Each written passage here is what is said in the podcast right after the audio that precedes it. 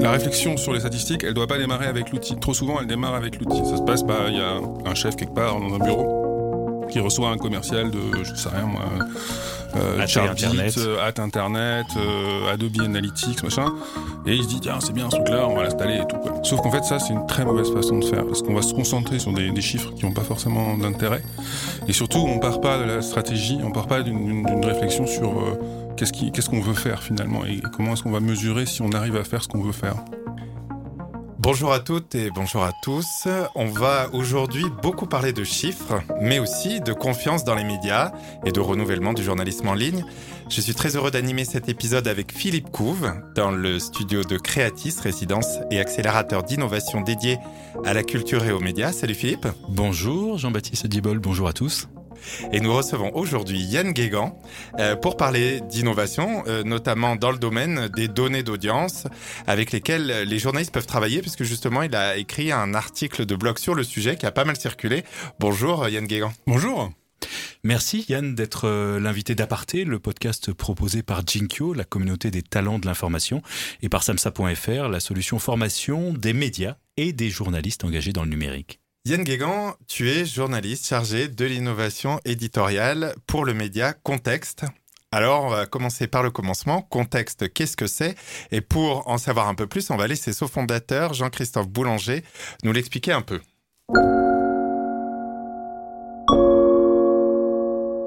Contexte, on est là pour euh, aider les entreprises ou les institutions publiques à anticiper des évolutions législatives qui vont impacter leur activité.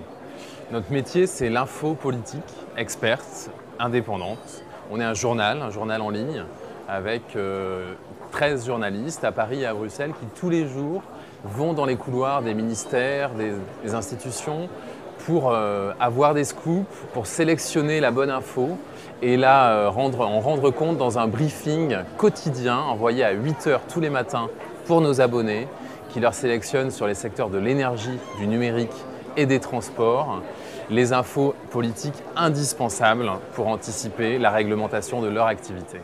Pourquoi avez-vous Alors, chez Contexte, euh, Yann, tu mets des données au service des journalistes, si j'ai bien compris, tu vas nous expliquer.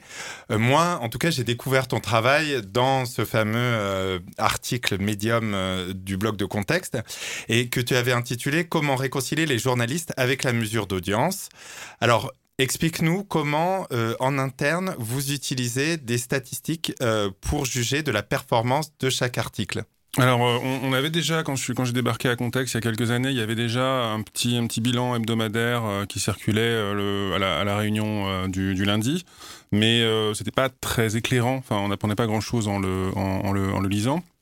Donc On depuis, apprenait quoi Un nombre de pages vues, des choses comme ça? Ouais, c'était un, un export assez brut de Google Analytics avec euh, nombre de pages vues, temps passé moyen, hein, mais euh, de fait, ça, ça n'apprenait pas grand-chose. Et puis on s'est aperçu que dans la discussion, souvent on zappait un peu, on avait là les feuilles sous les yeux, mais on, on savait pas trop quoi en dire en fait, quoi. Donc, euh, on a travaillé avec euh, euh, la rédaction en chef sur des tableaux de bord euh, euh, custom, enfin personnalisés pour euh, contexte, à partir des données de, euh, de Google Analytics principalement, mais aussi un peu de Facebook ou de Twitter. Euh, L'idée étant vraiment de s'emparer de ces données, de pas se contenter des affichages par défaut proposés par ces outils, qui sont très bien par ailleurs, mais qui sont un peu des, euh, outils euh, qui couvrent très largement beaucoup de fonctionnalités pour beaucoup de clients. Euh, Et, et du coup, c'était un besoin qui avait été identifié par la rédaction en chef ou c'est toi qui leur as dit attention, on peut faire beaucoup mieux et on peut aller beaucoup plus loin? Euh, ça s'est fait assez, naturellement. Je pense que c'est un peu les deux, c'est-à-dire que j'ai senti que euh, il y avait il y avait un besoin ou il y avait une frustration par rapport à ça, parce que globalement les journalistes qui travaillent en ligne sont souvent frustrés par rapport aux statistiques, soit parce qu'ils en ont pas beaucoup, soit parce qu'ils trouvent qu'elles sont pas euh, euh, pertinentes, soit voilà. Donc Souvent, le problème des statistiques, c'est qu'elles donnent la météo d'hier, en fait. Elles nous disent hier il a plu, mais elles nous disent pas si aujourd'hui il va falloir prendre un parapluie ou pas, quoi. C'est ce qu'on appelle actionnable, quoi. Il faut pouvoir en faire quelque chose de ces chiffres-là, et c'est ça souvent le problème. Clairement, ouais, c'est ça le problème. Mais euh, là, on touche à une question qui m'intéresse, enfin qui est vraiment au cœur de la problématique, je pense, c'est euh, euh, est-ce que c'est, est-ce qu'on peut vraiment euh, imaginer un outil qui serait actionnable? Et qu'est-ce que ça voudrait dire un outil qui serait actionnable? Ça veut dire un outil qui, qui, qui, clairement me dirait maintenant il faut que tu publies ça, il faut que tu publies un, un, article sur tel sujet, un article de telle longueur, un article avec tel angle ou avec tel type de format, tel type de traitement. Et ça, déjà, je pense pas que ça existe. On a un petit peu le temps avant que ça existe. Et par ailleurs, je, pense que c'est la, la, réflexion éditoriale doit prendre le pas. Donc quand les journalistes me disent oui, mais ton truc là, ça me dit pas ce que je dois faire aujourd'hui ou ce que je pour pour reprendre la, la, la, remarque de Philippe. Ça me dit pas ce que je dois faire aujourd'hui. Euh, ben, si ça vraiment ça, te disait quoi faire aujourd'hui ce serait un peu grave. Ça veut dire qu'on on, pourrait, plus voilà on, pourrait, on se fierait plus à ton sens journalistique à ton flair ou à ta capacité de synthétiser l'information de trouver les, les, bons sujets et d'avoir un réseau de sources enfin tout ça donc je pense qu'il faut un objectif plus modeste, mais euh, important quand même, qui est de connaissance globale de l'audience. Et pour nous, à contexte, le, le, le, le, le rythme, c'est pas un rythme quotidien, c'est plutôt un rythme hebdo, voire, euh, voire plus. Donc vous regardez les statistiques une fois par semaine Voilà, on regarde comment ça s'est passé pour les articles de la semaine, est-ce que la semaine a été, a été bonne euh, globalement? Est-ce que euh, il y a des choses surprenantes dans les indicateurs qu'on a Alors ces indicateurs justement dans cette cuisine statistique, quels sont les ingrédients que toi tu, tu, as mis pour sortir justement des bêtes pages vues que crash Google Analytics ben, le, pas décisif, le pas décisif, on l'a, franchi, je pense, euh, cet été. Euh, mais vous allez voir, c'est assez bête hein, parce qu'on s'est posé avec Clémentine Forissier, la rédactrice en chef, euh, et on, on, cherchait un peu à faire évoluer nos, ces, ces, outils internes dont je parle parce qu'on n'était pas non plus totalement satisfait. C'est vraiment un travail, un, un work in progress. Euh, et puis euh, tout d'un coup, on s'est dit, mais en fait, c'est quoi un bon article? C'est quoi un article qui a du succès plutôt? C'est quoi un, pour, pour, pour contexte très précisément euh, qu'est-ce que c'est un article dont on est content de, des chiffres hein Un article qui marche. Quoi. Un article qui marche, voilà. Merci euh, Philippe.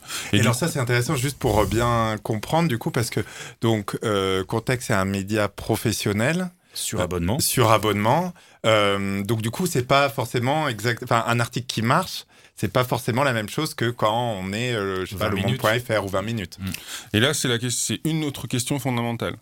La réflexion sur les statistiques, elle doit pas démarrer avec l'outil. Trop souvent, elle démarre avec l'outil. Ça se passe pas, il y a un chef quelque part dans un bureau qui reçoit un commercial de, je sais rien moi, euh, Internet, euh, at Internet, mmh. euh, Adobe Analytics, machin, et il se dit tiens c'est bien ce truc-là, on va l'installer et tout. Quoi. Après, après on, il va voir la rédaction, il dit voilà je vous ai mis un nouveau truc, euh, tout ça c'est génial, regardez il y a des compteurs, ça bouge partout quoi.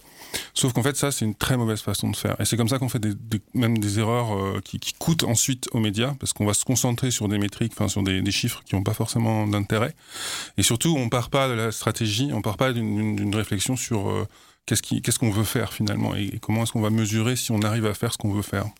Donc et donc je repose ma question, les ingrédients pertinents pour vous, qu'est-ce que vous avez mis dans cette marmite à, à statistiques de contexte? Donc dans la discussion, euh, de la discussion avec Clémentine, et on, on a sorti quatre, euh, quatre questions qu'on se pose, quatre indicateurs. Le premier, c'est assez évident, c'est est-ce que nos abonnés euh, ont lu ou pas, enfin est-ce que, est que ça a bien marché parmi nos abonnés, pas parmi l'ensemble des lecteurs, parce qu'il y a beaucoup de lecteurs qui se cassent le nez sur le sur le paywall, donc c'est pas forcément intéressant, passionnant pour nous de savoir qu'ils se sont cassés le nez. Euh, ça peut intéresser l'équipe produit par ailleurs, mais en tout cas, nous, voilà, on, on va d'abord regarder le, le, score abonné. Ensuite, on va, on va regarder si l'article a généré des abonnements d'essai. Donc là, on s'intéresse un peu plus qu'un cercle un peu plus large d'audience. Après, on va regarder si l'article a beaucoup, beaucoup, circulé sur euh, Twitter et LinkedIn. Donc on, a, on, on ignore Facebook parce que Facebook, c'est pas un réseau social très intéressant pour nous et parce que nous sommes, de, voilà, nous ouais. sommes de la presse professionnelle. Le dernier indicateur dont je suis assez content, c'est le, je l'ai appelé autorité, c'est en fait le, nombre de liens qui pointent euh, vers, euh, vers l'article, euh, le nombre de sites référents qu'on peut trouver dans, Google Analytics. Donc ça, parfois ça peut être des, des liens qui ont apporté juste trois ou quatre personnes, alors que si, si on est linké par un article du Monde, ça, ça, va être beaucoup plus. Mais ch chacun compte pour un, chaque référent compte pour un. Et ça c'est intéressant parce que dans cette liste-là, il y a des gens qui sont qui sont intéressants pour contexte. Par exemple, des bibliothèques d'université, des intranets d'agences ou de ou de ou d'institutions et qui ont leur propre système de, de, documentation et qui signalent des liens. Donc si on les voit apparaître dans, dans nos indicateurs, c'est plutôt bon signe. Ça veut dire que ces articles-là apportaient quelque chose euh, au-delà de juste l'actu du jour. Quoi. Donc, Donc ça on est avant et du coup maintenant après, euh, qu'est-ce que vous avez découvert? Ou qu'est-ce que ça a changé pour la rédaction? Euh, C'est encore en cours. Euh, qu'est-ce, que, qu'est-ce que ça a changé? Euh, Est-ce que les discussions sont plus euh, nourries, plus voilà, charnues dans du coup à prendre voilà des décisions à la base de ce tableau de bord En fait, avec cette, ce type de méthode, on évite euh, des, euh, des, arguments, on va dire un peu de mauvaise foi. Je suis un peu peut-être un peu méchant, mais des, arguments. On évite des échappatoires faciles. Je vais donner un, exemple. Si j'arrive avec un, un, seul indicateur qui est par exemple le nombre d'abonnés euh, qui ont vu l'article ou le nombre de, pages vues, très vite, un journaliste peut me dire cet article a fait peu de pages vues, mais euh, ceux qui l'ont vu, ils sont vachement intéressés. Moi, je te garantis qu'ils sont, sont vachement intéressés.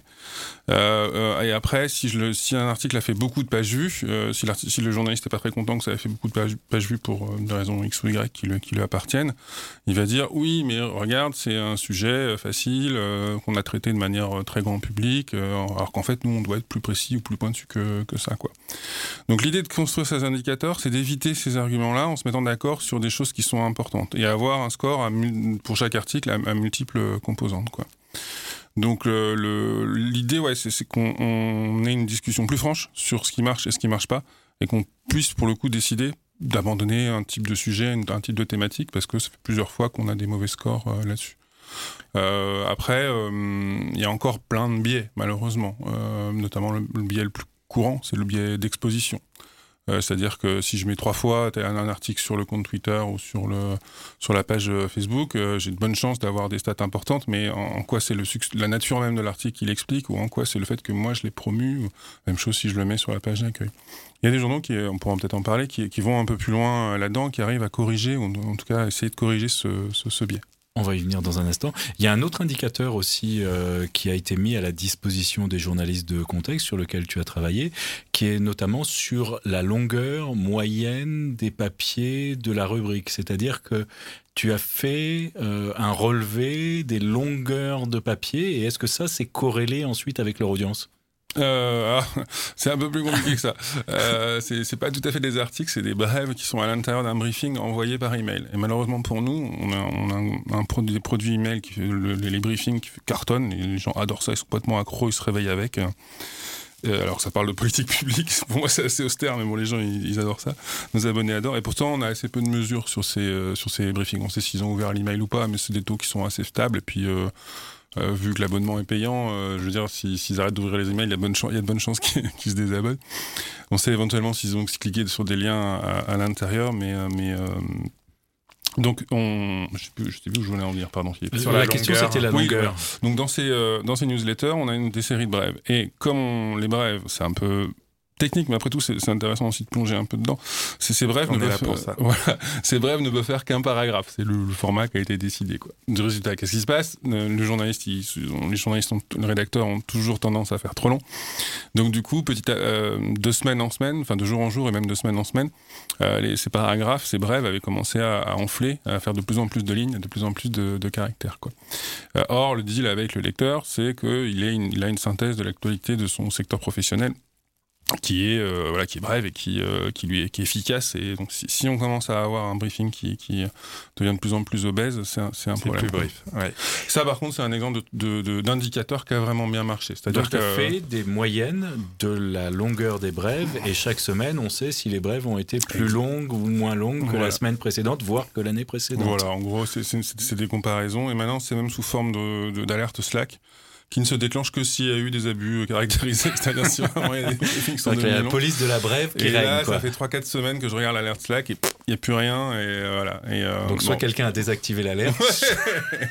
non, non, je peux dire l'alerte fonctionne toujours, mais, euh, euh, de, alors ça en, plus, quand même, parce qu'on n'est pas que dans la, la on, a un outil maintenant qui permet de mesurer la longueur des brèves en cours de rédaction de manière plus, plus de, avec un indicateur vert, orange, rouge. Donc le soir, en fait, les, je regarde les, rédacteurs, ils s'en servent beaucoup parce qu'ils n'ont pas envie de se faire, de se faire épingler et puis parce qu'ils savent que c'est important pour le produit qu'on propose.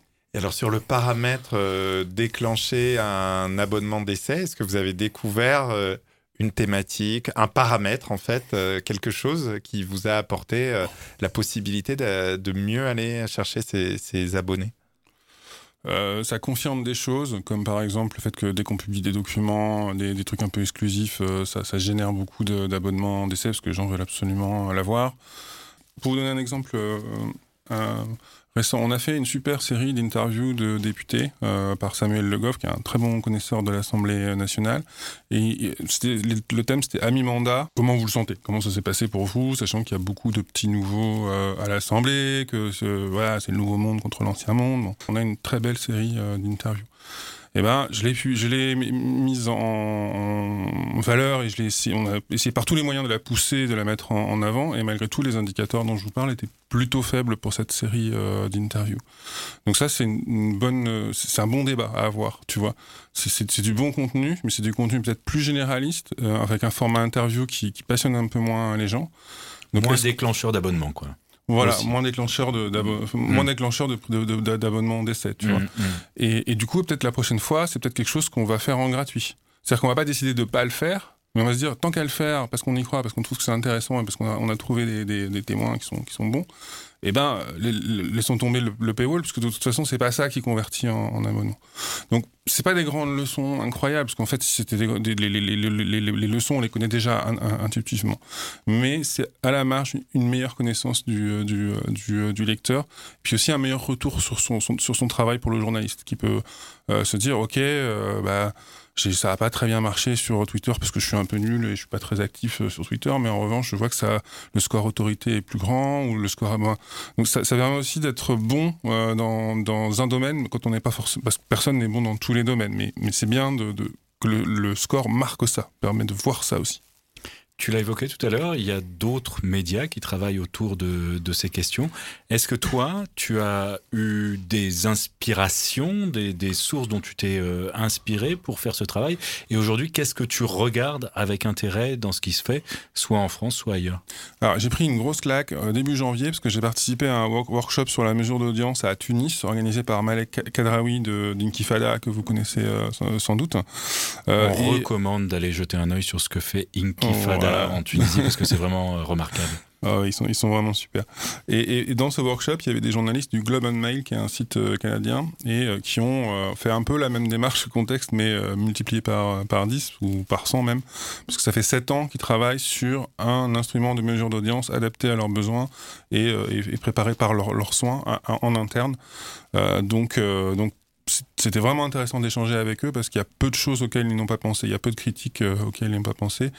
Euh, et, ce qui était pour moi éclairant, c'est de se dire que être capable de, d'avoir un outil pertinent pour, euh, pour les journalistes, pour une matière aussi complexe que l'actualité. Pour le e-commerce, c'est pas très dur. Je veux dire, ton truc, il se vend il se vend pas. Ton bouton acheter, il est bien placé ou il est mal placé.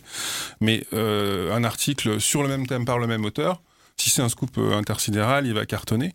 Et si c'est sur le même thème par le même auteur, mais sur juste une petite actu du jour, ça.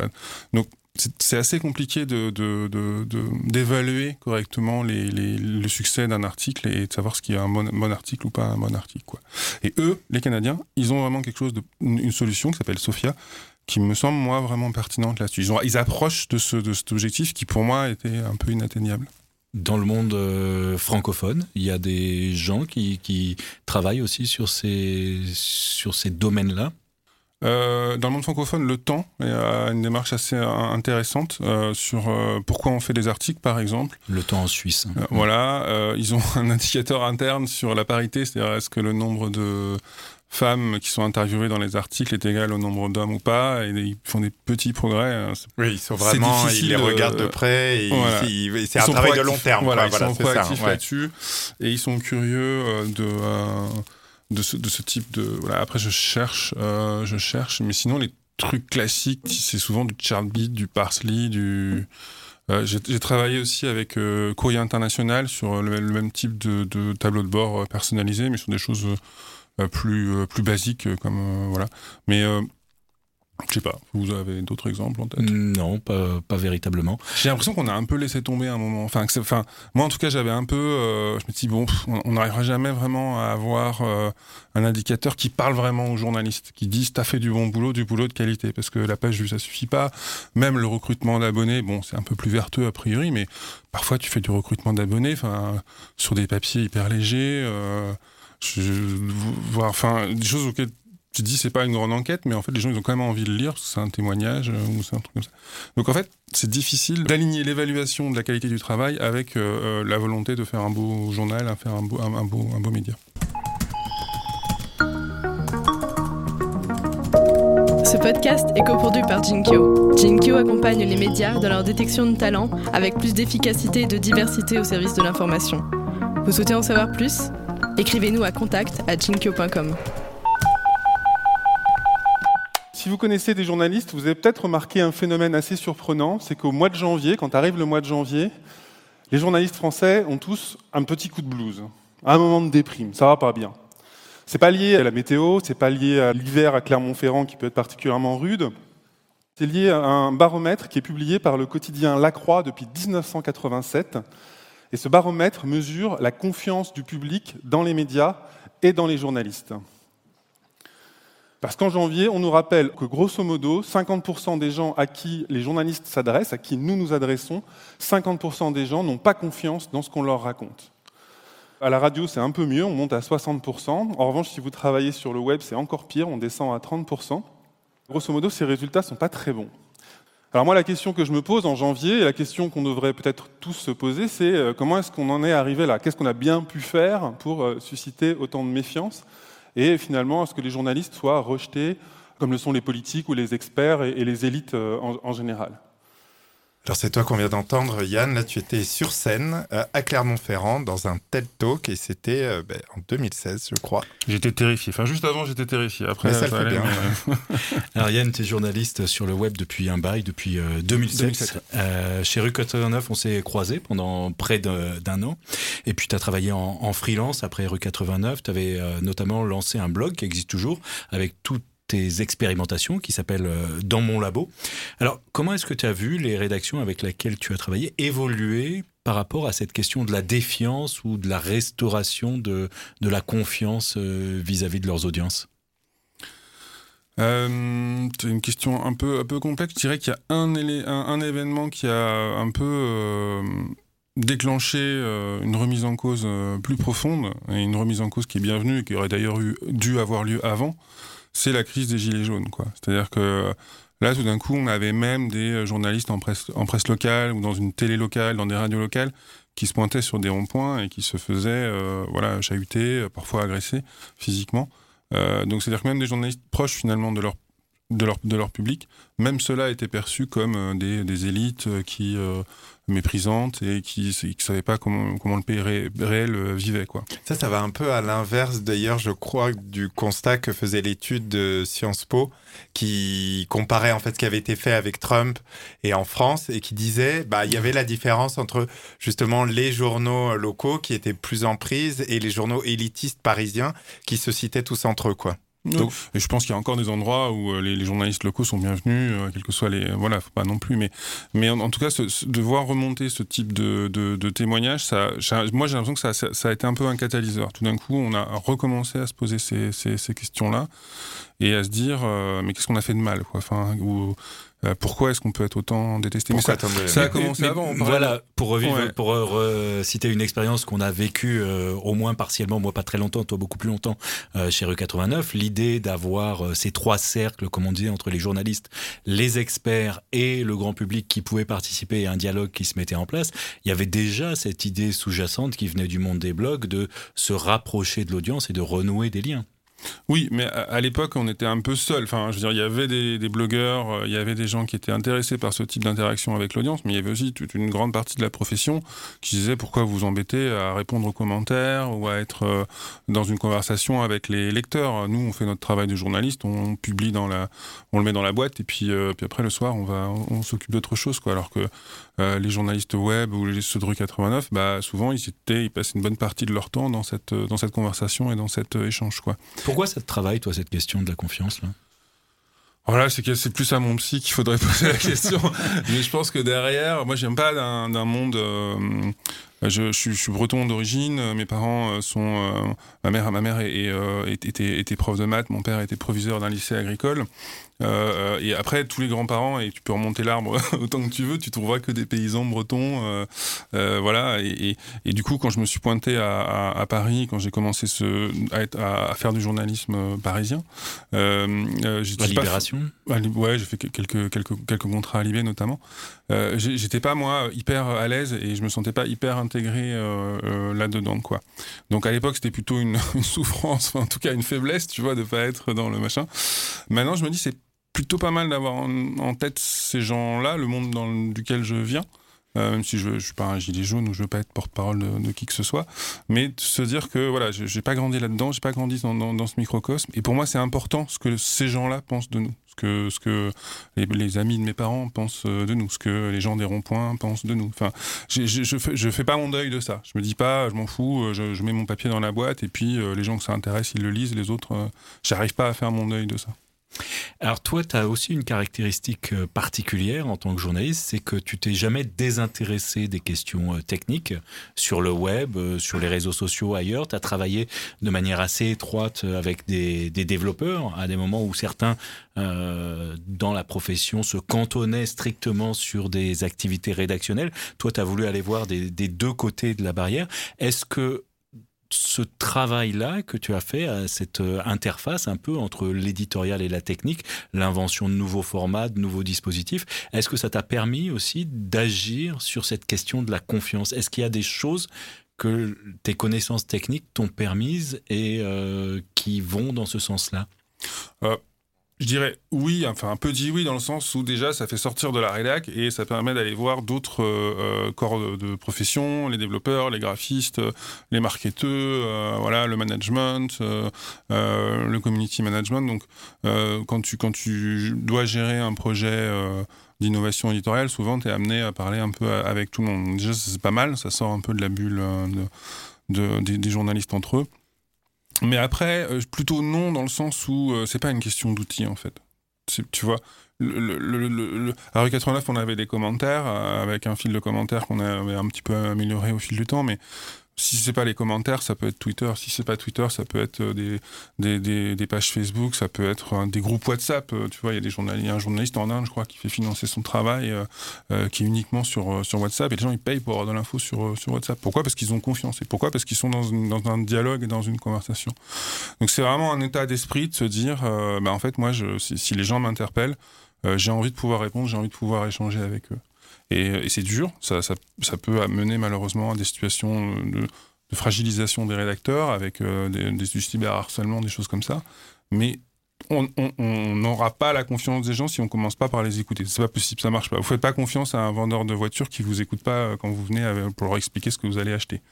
Et les journalistes sont un peu dans cette situation-là aujourd'hui. Alors aujourd'hui, autre casquette, tu es euh, membre fondateur et élu au conseil euh, d'administration euh, du tout nouveau. alors justement, pardon, je recherche le, le conseil de déontologie journalistique et de médiation.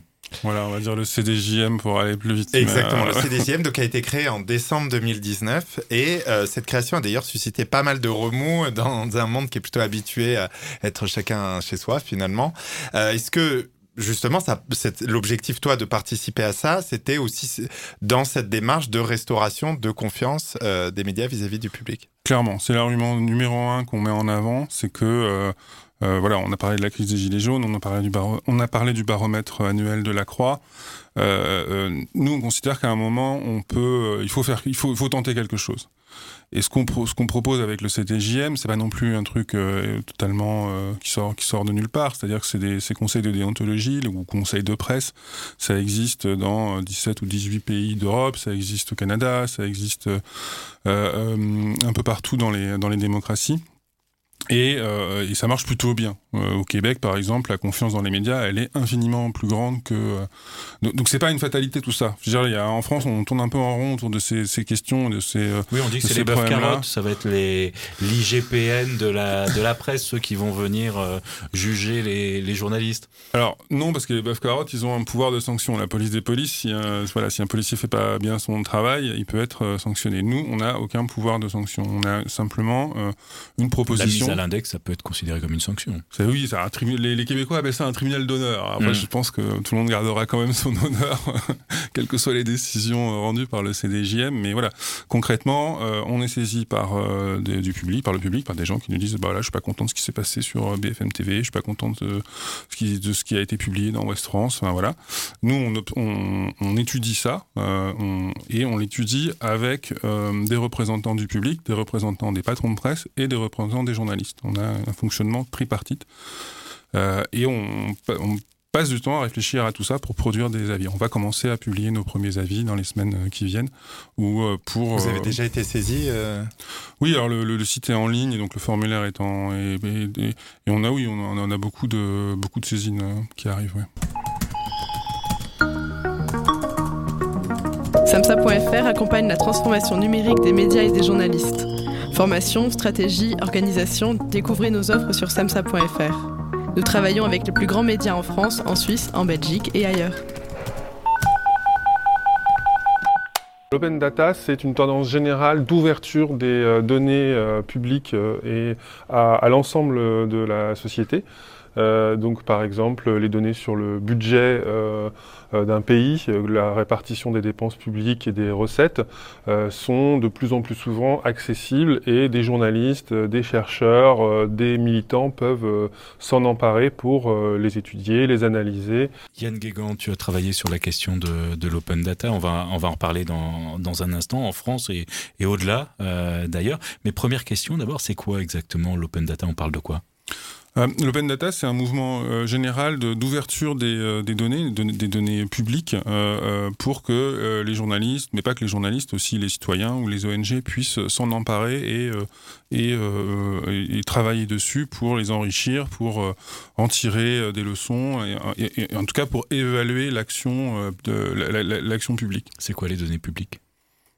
Alors les données publiques, euh, euh, euh, ce sont des données qui sont mises à disposition par un ministère, une administration, un conseil départemental, une mairie.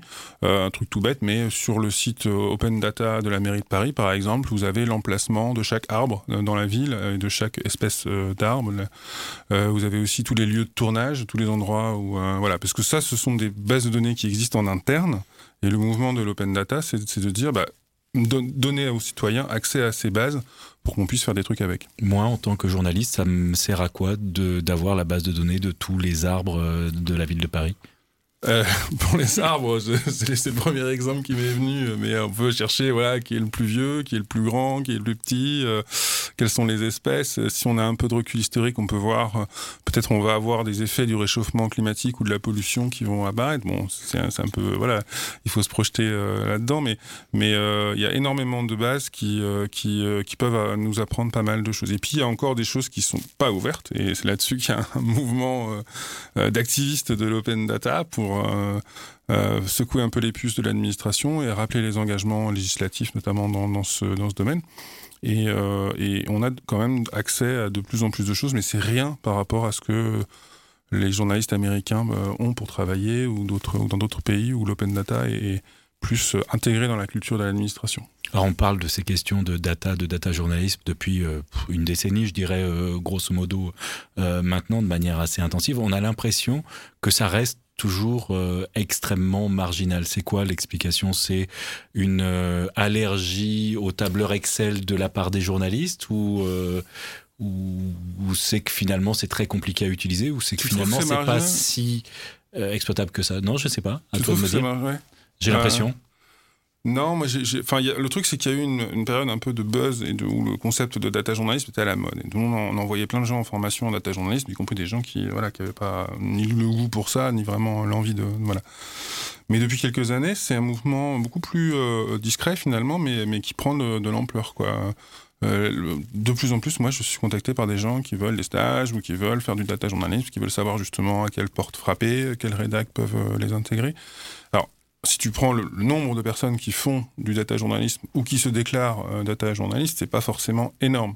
Mais si tu commences à additionner toutes les initiatives, c'est pas pas négligeable. C'est pas négligeable. Tu vois, les, en PQR notamment, au, au, Télégramme, à Ouest France, au Parisien. Il y a des, il y a des cellules qui travaillent. Et il y a des initiatives conjointes d'ailleurs des, des titres de la presse quotidienne régionale pour mettre en commun leurs forces de travail pour travailler sur des données nationales et en extraire des, des visions locales ensuite pour, pour chacun d'entre eux. Qui a une super idée, ouais. Mm. Et, mais moi, c'est plus une montée. En, ce que j'observe, moi, c'est plus une montée en puissance, mais une montée en puissance discrète. Tu prends la Data Harvest, par exemple. Je sais pas si vous connaissez la Data C'est un événement qui a lieu en Belgique chaque année. Voilà.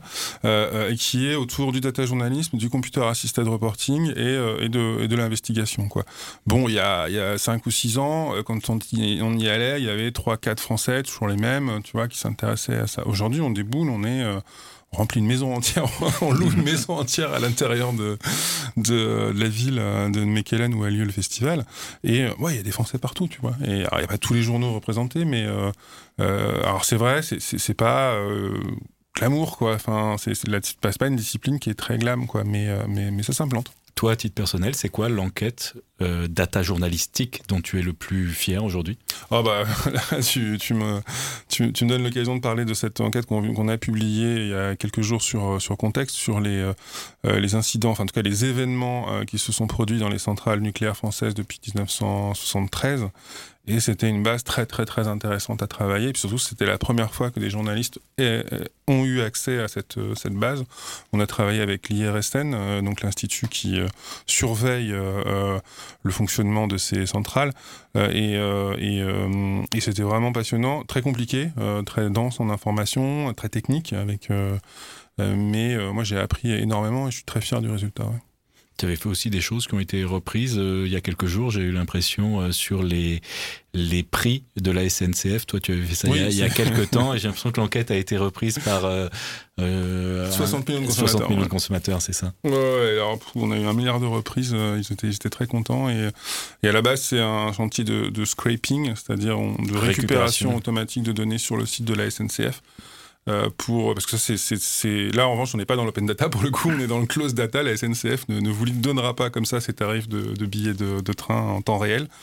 Donc dans ces cas-là on peut s'arranger et les récupérer euh, nous-mêmes et c'est ce qu'on a fait avec 60 millions de consommateurs. Et là aussi, c'était intéressant de travailler avec eux parce que par ailleurs, eux ont une vision de la SNCF assez euh, complète et des problèmes qu'on peut avoir avec la SNCF, notamment via leur forum, via les lecteurs de 60 millions qui les euh, interpellent. Donc ils sont, bien, ils sont bien à fond sur le sujet. Et moi, en plus, j'arrivais avec mes données, donc c'était sympa. Hein. Alors pour terminer, euh, Yann, est-ce que tu aurais un conseil pour une ou un jeune qui démarre dans le journalisme ou qui a envie de démarrer dans le journalisme, que ce soit pour faire des datas d'ailleurs ou pas? Euh, moi, je donne toujours un peu le même conseil, c'est euh, de profiter euh, de, l'accès qu'on a aujourd'hui à la publication et aux, outils de publication. Quand j'ai commencé, moi, je ne pouvais pas me décider de me publier moi-même. Il n'y avait pas Internet. Et puis, voilà, on passait par... il fallait se faire connaître dans un journal. Aujourd'hui, on peut, on peut le faire en étant actif sur Twitter, en ayant son blog, en étant une référence sur Instagram, j'en sais rien, mais c'est possible de, commencer ce, ce, à, travailler, se former un peu euh, sur le tas. Ça n'empêche pas de faire une école par ailleurs, hein, mais euh, le, conseil que je donne, c'est ça, c'est euh, tester des choses, publiez, publiez-vous, mettez, mettez-vous un peu en danger et faites-vous connaître comme ça. Merci beaucoup euh, Yann Guégan d'avoir été notre invité. Merci Yann d'avoir participé à ce 29e épisode d'Aparté. On se retrouve la semaine prochaine pour parler à nouveau innovation média. Salut Jean-Baptiste. Salut Philippe. Vous venez d'écouter Aparté, le podcast de l'innovation éditoriale. Qui vous est proposé par Jinkyo, la communauté des talents de l'information. Et samsa.fr, la solution formation des médias et journalistes engagés dans le numérique. En partenariat avec Creatis, résidence et accélérateur d'innovation dédié à la culture et aux médias. Un podcast créé par Élise Colette et Jean-Baptiste Diebold. À la technique, Raphaël Belon. Design graphique, Benjamin Leble. Communication, Laurie Lejeune. Générique et habillage sonore, Boris Leble.